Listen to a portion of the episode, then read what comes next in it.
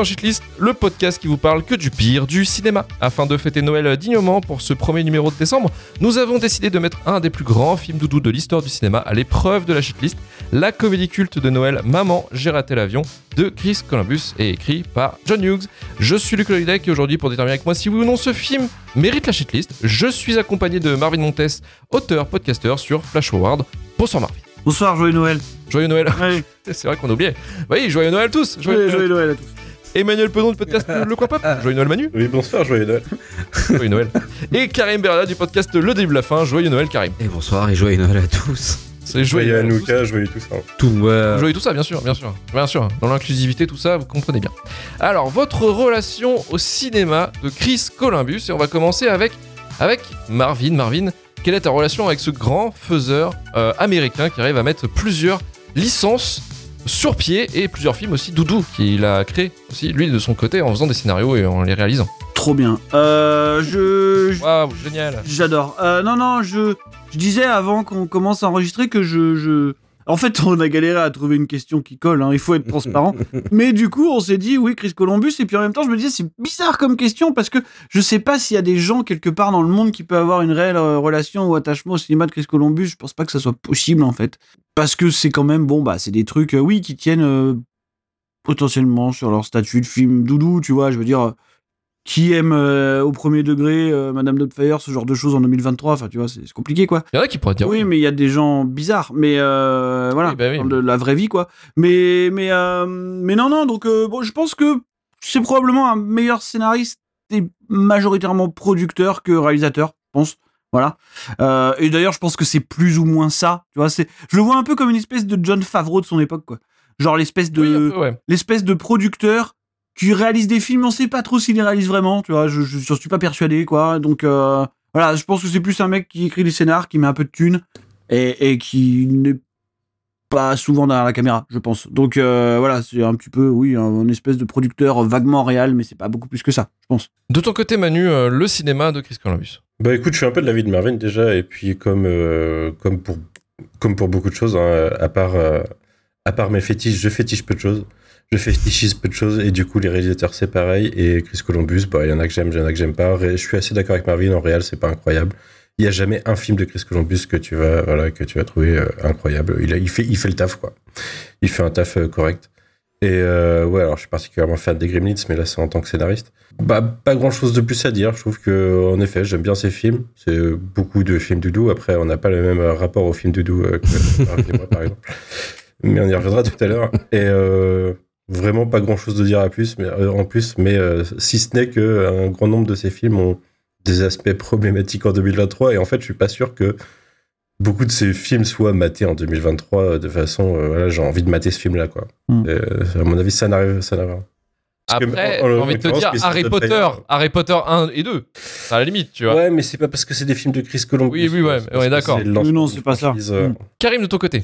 Euh, pff, que dire euh, Ouais, bah tout pareil, sauf que bah, vu qu'on se posait la question tout à l'heure, on a regardé tous en même temps tout à l'heure. En fait, bah, même si tu le sais pas, t'as une relation avec le cinéma de Chris Columbus en fait, parce qu'il est un peu partout depuis les années 90, souvent plus derrière la caméra ou au bureau carrément. Euh, je suis assez d'accord avec les gars aussi. Euh, ces faits d'armes, je les trouve plus en tant que, enfin, sur des prods où il était scénariste. Voilà, il y a que Harry Potter où je rejoins un peu Luc en vrai parce qu'il y a le côté avoir euh, lancé ce truc-là. En fait, tu vois, tu sais, il a fait un truc. euh, Ouais. des casse-gueule. Et, et de mon côté, c'est Voilà. plus doudou aussi, parce que c'est dans ma génération. C'est j'avais 10 surtout ans voilà, un réalisateur qui a nostalgie. Donc euh, c'est pour ça qu'il a une espèce de case un peu chelou particulière. Voilà, tu vois. Mais après, euh, juste un nom très présent partout. C'est assez. Trop. Pas trop, je sais pas en fait, mais juste étrangement. Oui, oui, oui. C'est. Il a quand s'est même. calmé, Il s'est calmé. Ouais, mais. Ouais, mais c'est le type qui a eu l'idée des visiteurs en Amérique quand même. tu vois. Ouais, voilà. C'est, c'est. Tu vois, c'est le mec s'est du- dit. Parce que l'histoire est folle, il a vu les visiteurs dans l'avion et il s'est dit trop bien, je dois le faire. oh. Et je veux dire, Mais c'est un fan de films français, en fait. ouais, non mais, non, mais de Ouais. films de Jean-Marie Poiré, mec, je veux dire, tu vois, tu peux pas dire ça. Tu vois, tu me dis le mec, il est fan Ah, mais- de Truffaut, je veux bien, mais il est fan de Jean-Marie Poiré, non. Enfin, Non, non, non, mais c'est même pas ça, mais c'est qu'il a, c'est lui qui a adapté aussi le film 9 mois, c'est lui qui a adapté. euh, Ouais, il a un vivier sur euh, l'humour français. tu sais, euh, il a fait partie de ces gens qui ont puisé des espèces de remakes euh, français qui étaient pas ouf pour les ramener là-bas, j'ai pas compris.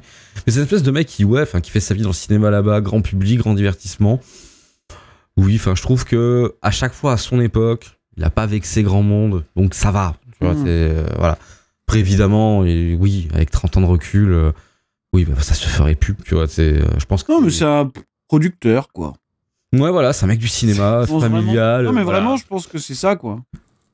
un côté Mattel un peu, tu vois, je te jure. C'est voilà. En plus, il apparaît tout le temps. Quand t'as grandi dans les années 90, son nom apparaissait tout le temps quelque part dans le générique, pas au même endroit, mais tout le temps quelque Ouais, part. Et vraiment un côté comme Mm. Mattel ou euh, ce que tu veux. C'est le jouet, tu vois. C'est genre Chris Columbus. Bon, Mmh. Columbus, euh, il a fait ça. Plus son nom, je sais pas, il marque bien, tu vois, Columbus. Donc euh, il avait ce Ah, côté. un peu. Columbus, c'est stylé. C'est un- En plus, j'avoue. T'as l'impression Ouais. qu'il va, qu'il va envahir euh, l'Amérique, quoi, tu vois, littéralement. C'est aussi la team, euh, la team Spielberg, c'est un, c'est un disciple de Spielberg. Carrément, il y avait de ça aussi. Ouais. Ouais, mais tu vois, d'ailleurs, Le j'étais mec, il a, il John Williams sur ses films, tu vois. Ouais, mais j'étais surpris de voir que Home Alone, c'était pas Amblin, par exemple. Tu vois, j'avais toujours pensé que. Ouais, il fait partie de cette équation.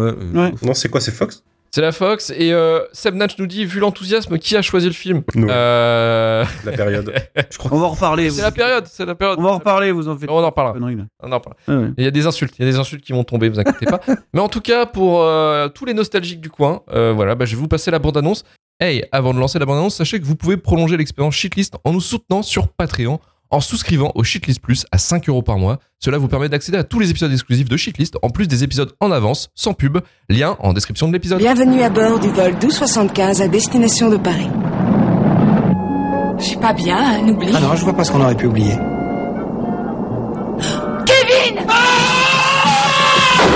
C'est ma maison. Quoi qu'il arrive, je la défendrai.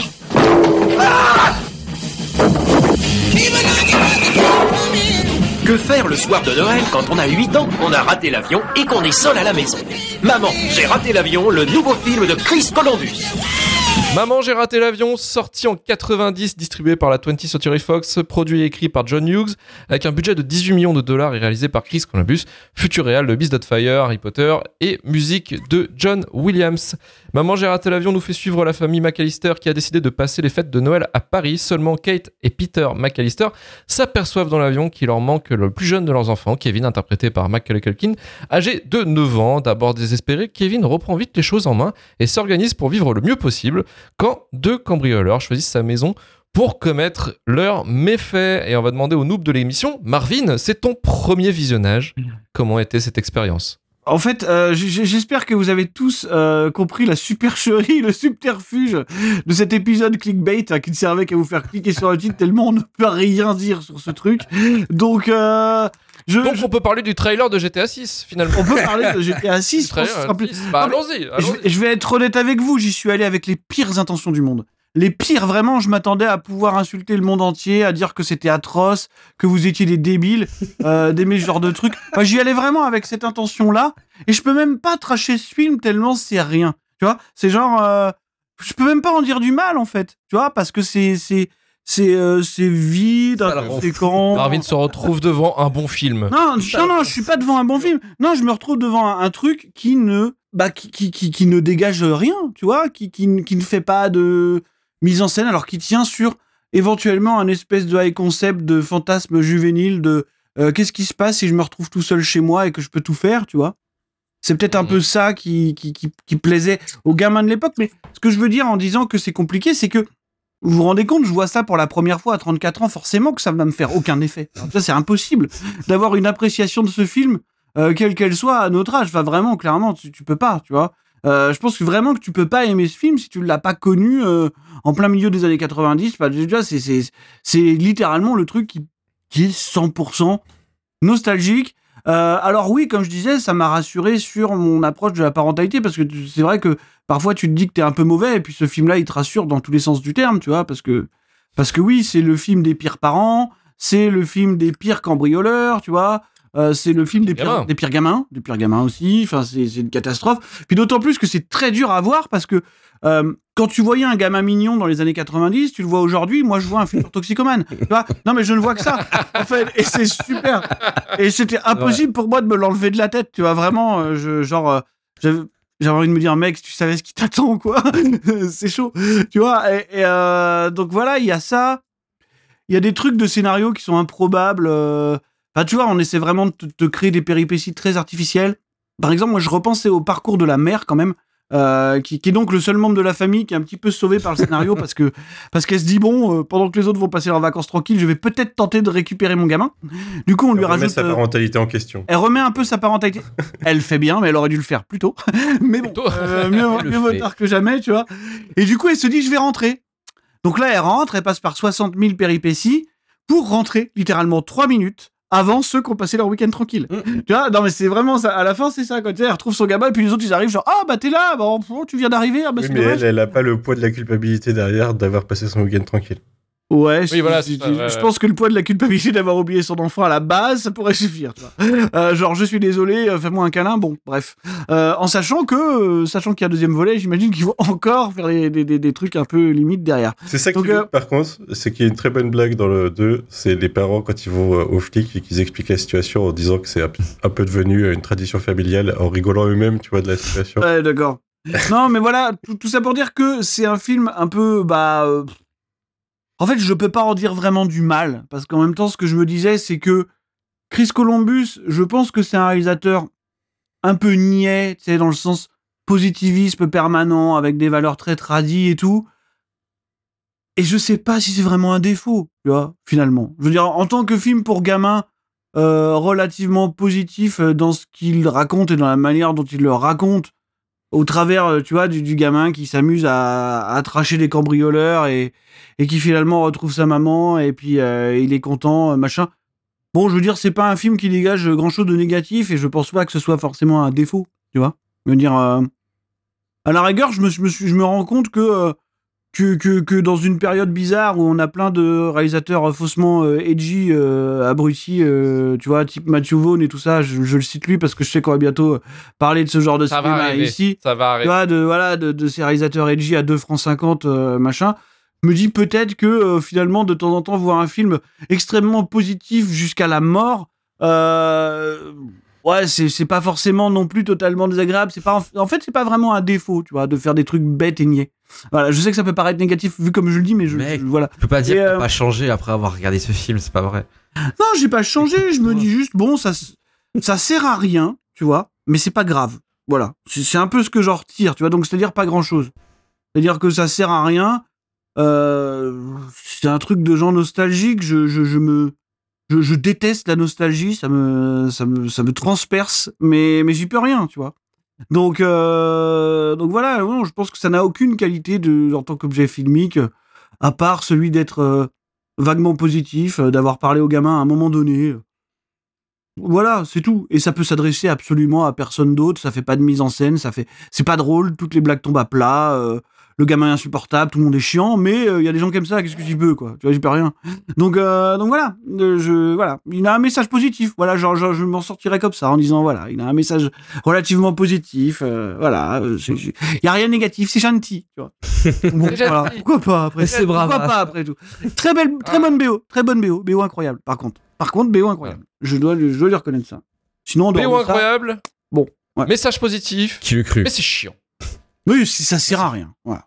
Ça ne sert à rien. Comme beaucoup de ça ne sert à rien pour Marvin, comme beaucoup de choses. Alors, euh, on avait fait vite fait, donc effectivement, la, la relation à- avec le cinéma de Chris Columbus. Donc, Chris Columbus, euh, il s'est fait repérer par Spielberg dans les années 80, quand il a fait son petit cours de métrage, quand il était en études à New York.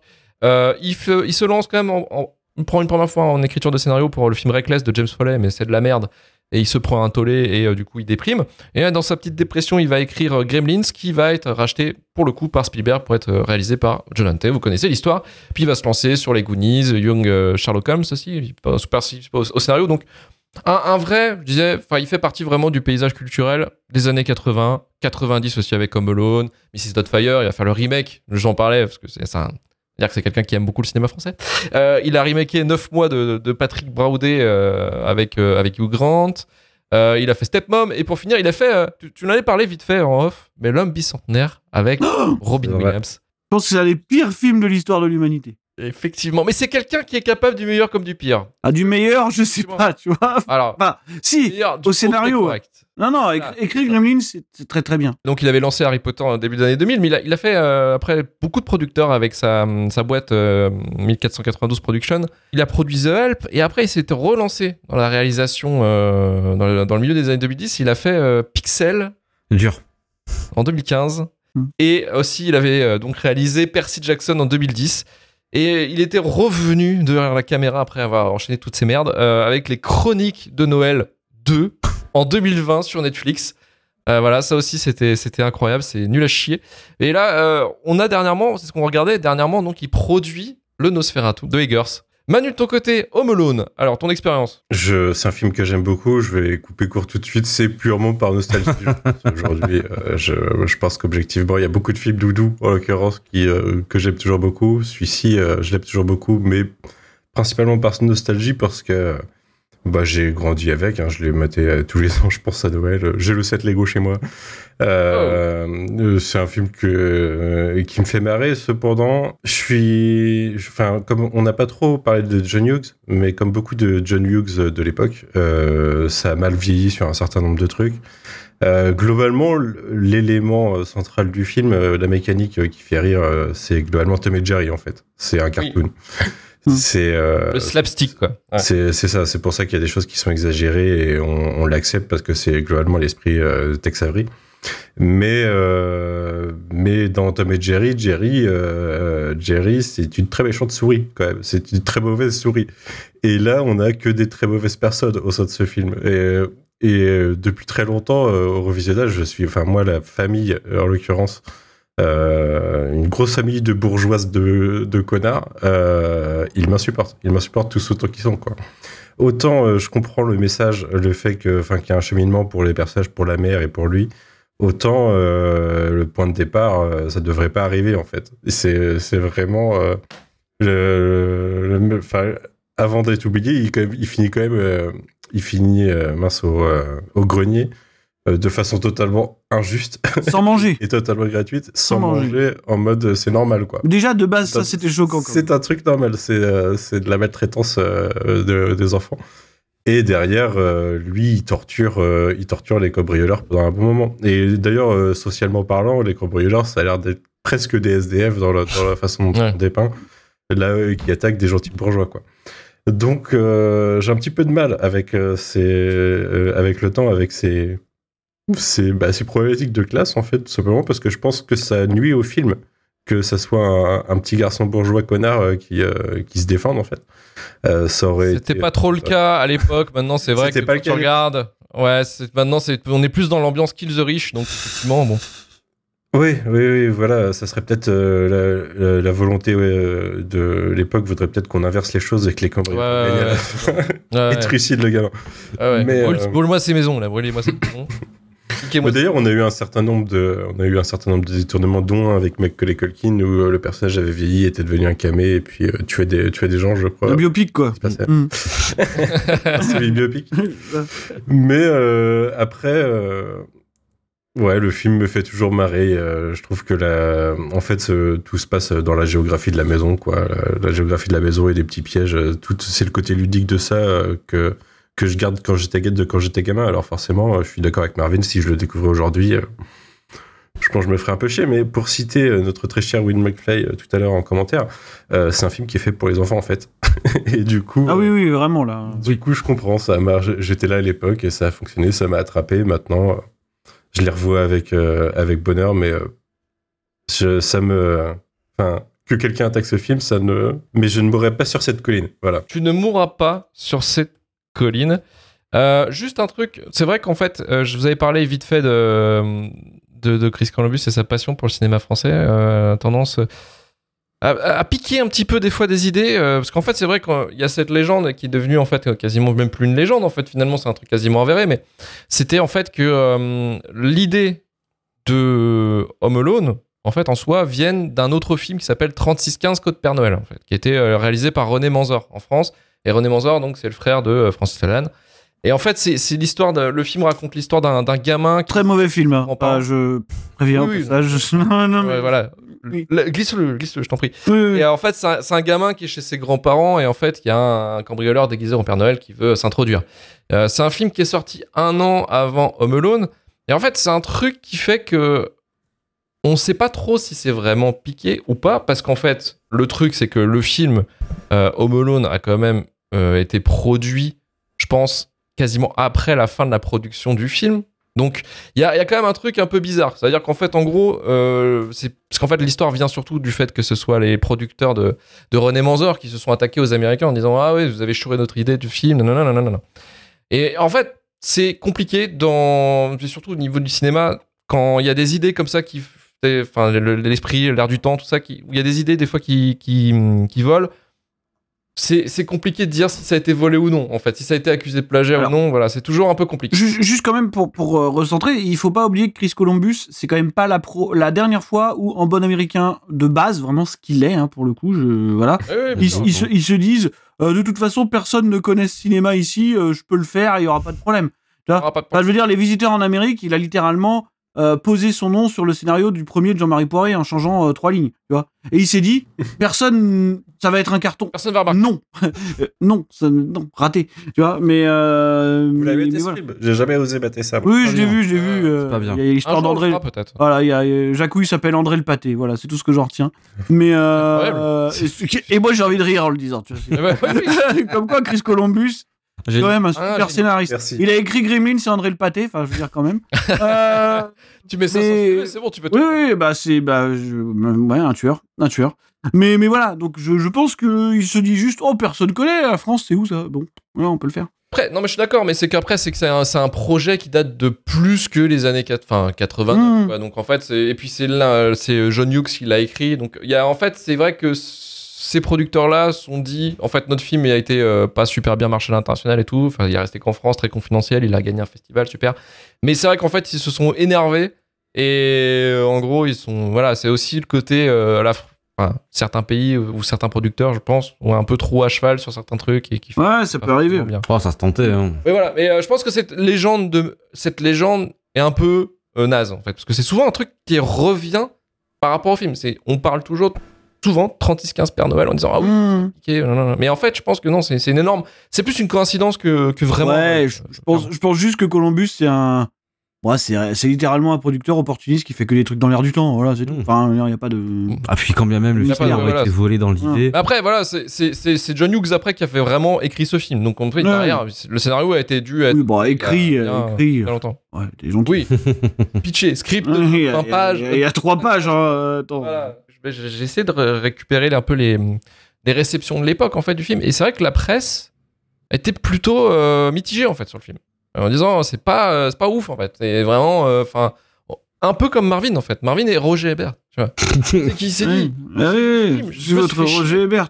C'est gentil, c'est gentil, c'est gentil, mais c'est chiant. Voilà, C'est pas un- en fait. C'est pas un film pour la presse ou pour des spectateurs adultes. Enfin, je veux dire, non, tu vois, c'est même pas ça. Enfin, apposer un regard critique sur ce truc, déjà, je trouve ça. Vois, c'est tel- c'est tellement quelque chose de, de- de certainement irrationnel dans ce que ça inspire aux gens que je, tu vois, je, je sais même pas si tu peux critiquer ça, quoi. C'est juste ça le truc. Non, tu peux, tu peux l'analyser un petit peu en voyant quand même comme marqueur social un petit peu de comment Oui, on non mais. voyait en fait la réussite bourgeoise, enfin la bourgeoisie en fait euh, dans, dans les années 80. oui, comme marqueur culturel plus que social, presque. Voilà. mais aussi. mais, pff, bon, voilà, quoi. Mais, mais en fait, après, c'est voilà, c'est ça a super bien marché. C'est resté quand même la comédie la plus rentable jusqu'à l'arrivée de, de Very Bad Trip 2. En Ah, que des bons 2011. films, là. hein. Que, des Jusque- jusqu'ici, que du que bon des bons cinéma films. ce soir. Ouais. Que du bon cinéma. Et euh, ensuite, après, effectivement, bah, dû au succès, il y a eu la suite qui a été lancée, réalisée et écrite par les mêmes personnes.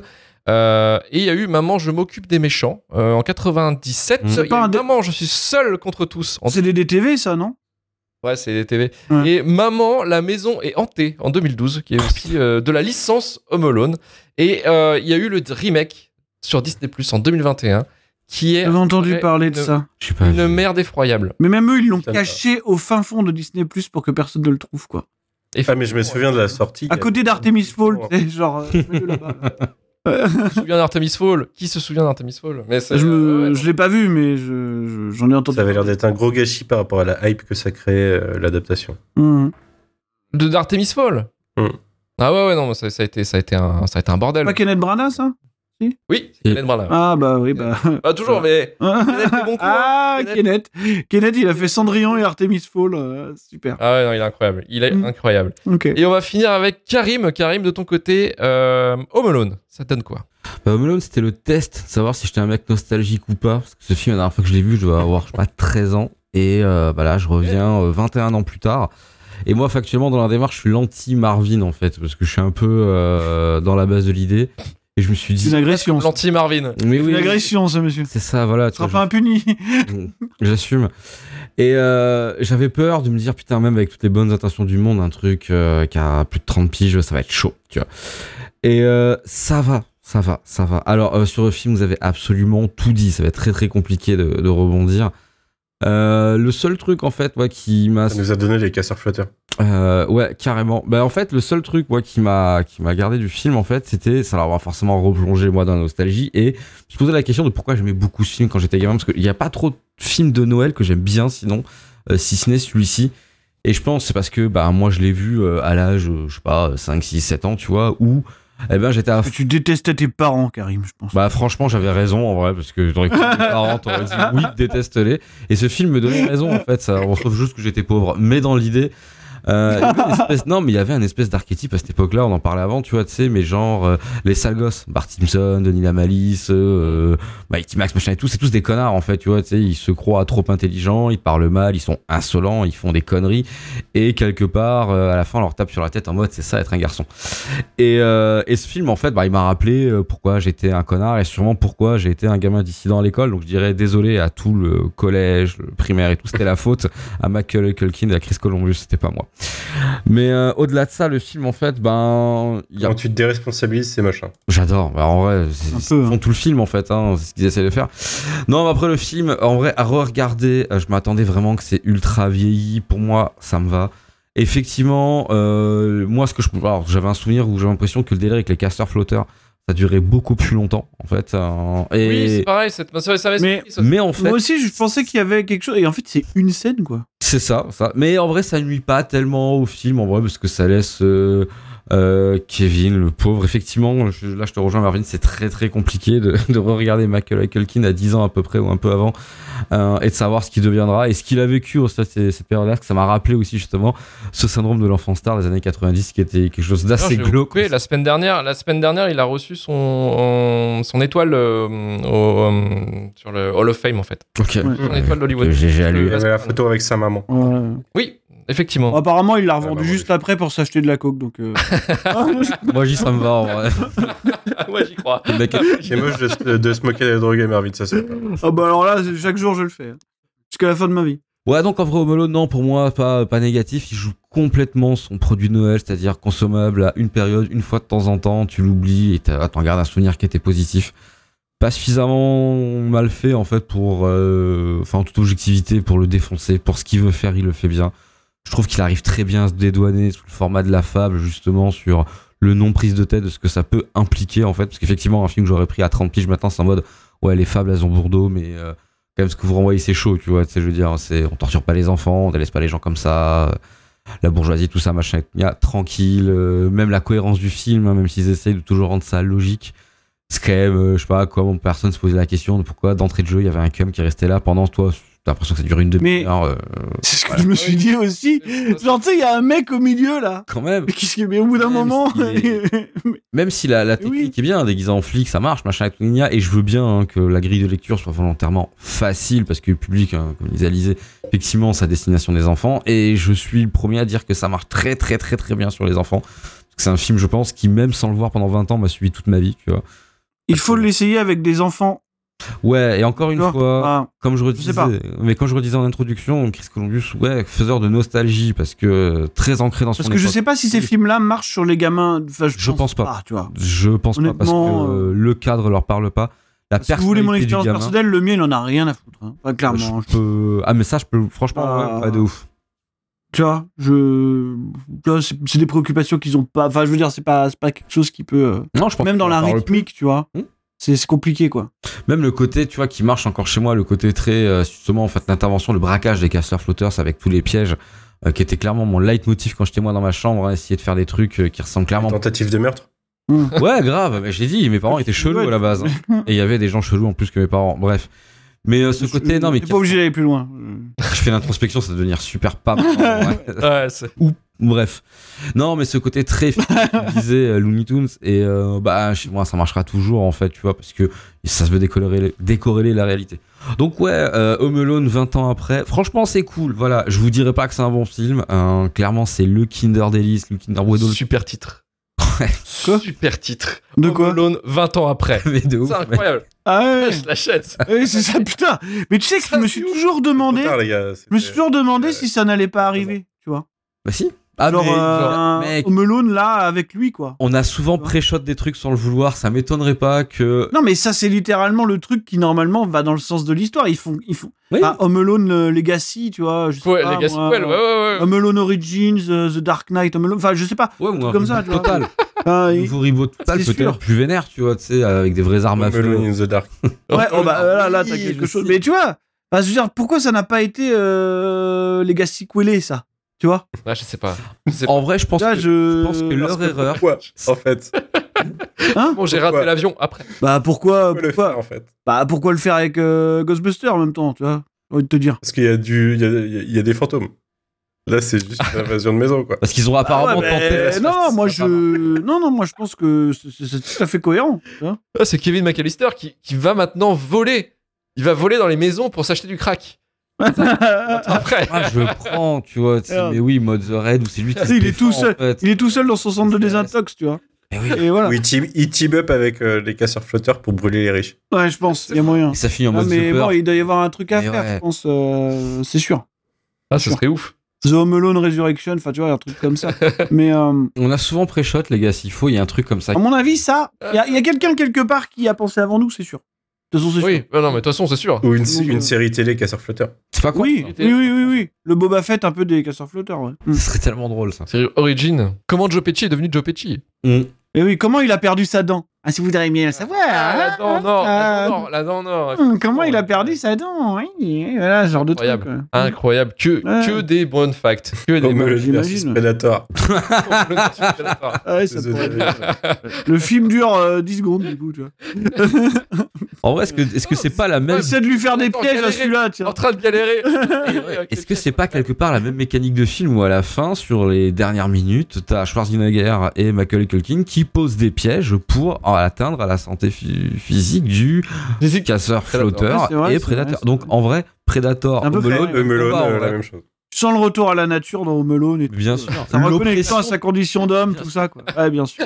Évidemment, Ouais. évidemment. Je suis d'accord, je suis d'accord. Ça pourrait être Ce La mort du, la mort du virilisme et tout ça, ouais. Dans bien sûr, cet enfant dans le pas ça, c'est cette image de l'homme moderne qui se fond dans sa Carrément. propre nature, tu vois.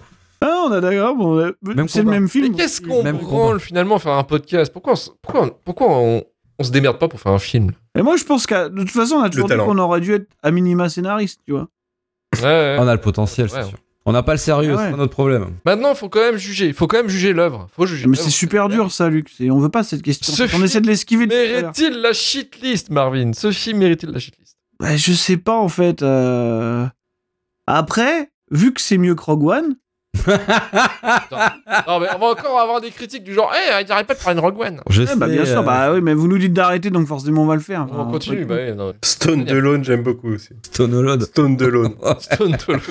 Oh mon dieu. En vrai, on peut faire ça avec Manu. On se cale chez nous et on se défend. J'ai réussi à trigger Queen dans, le chat, donc c'est bon. Ma soirée est, est réglée. Je sais pas quoi dire en fait. Est-ce qu'il y aurait pas une euh, un différence list ou je sais pas, moi, euh, nostalge list, euh, je sais, tu vois, j'en sais rien. Mais toxicoliste, enfin je sais pas. Mais, mais en tout cas, euh, je sais pas s'il peut y aller, tu vois, parce que je peux pas te dire que c'est nul.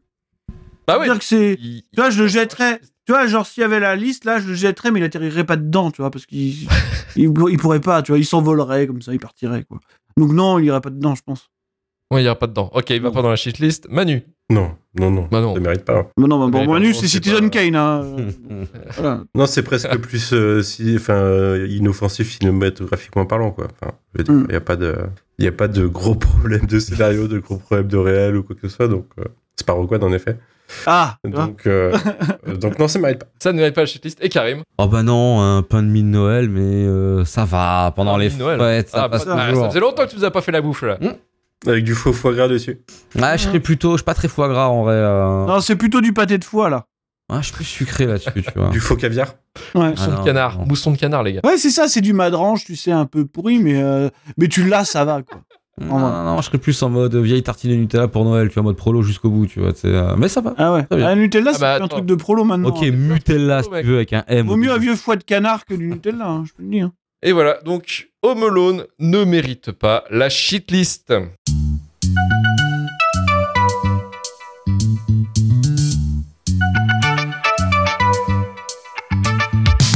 Merci Marvin, merci Manu, merci Karim et merci à Merci tout le Merci à tous. d'avoir Merci. écouté jusqu'au bout. Merci à nos auditeurs. Soutenez-nous sur Patreon, donc vous savez bien les trois forfaits. Le forfait 3 euros Shitlist pour avoir le Shitlist Prime pour avoir l'épisode en avance, le Shitlist Plus pour avoir tous les épisodes exclusifs. Euh, je pense que bientôt on fera des épisodes exclusifs. En fait, on, on inventera des films. Voilà. on, on va juste faire ça en fait à la fin parce que Mais en fait, ça serait vachement mieux que, que de parler de ça, tu vois. Bah, que faire ouais, que faire une émission quoi. Vraiment d'inventer. Ah ouais, en fait. euh, Ouais, ouais, je pense que c'est. Vraiment, euh, Donnez-nous un mot et on, on vous fait un film.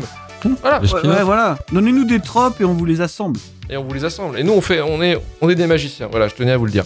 Euh, et le forfait 10 euros, le Hall of Fame, bien sûr. Euh, là, le remerci- remerciement éternel. Vous avez accès aussi aux épisodes exclusifs, aux épisodes en avance, et droit aussi aux stickers, bien sûr, euh, envoyés par la poste par mes soins. On remercie bien sûr nos donateurs du Hall of Fame pour le coup. On remercie Seb Natch, Jésus, j'ai envie de dire, comme d'habitude, Will Stitch, Jérémy Courtemanche, Jonathan Cassès, Aurel Bauer et The Grief Keeper. Et on se retrouve la semaine prochaine pour parler d'Aquaman de James Wan, parce qu'effectivement, dans quelques semaines arrive Aquaman 2. Euh, pour le SAV et toutes les demandes de partenariat, bien entendu. Et rejoignez sur Twitter, Blue Sky, Instagram, TikTok et sur notre Discord. N'hésitez pas à suivre la page TikTok et Instagram, parce qu'il y a des vidéos des fois de l'épisode qui dé- débarquent. Si vous voulez pas vous faire chier à écouter l'épisode. Euh, et notre chaîne Twitch et YouTube, effectivement, parce que c'est euh, voilà pour la VOD en live, pour voir nos, nos têtes euh, en train d'enregistrer avec dureté cet épisode. 5 étoiles sur Apple Podcast, Spotify et Podcast Addict. Et on se retrouve à la semaine prochaine. Salut à tous, ciao ciao Ciao tout le monde. Salut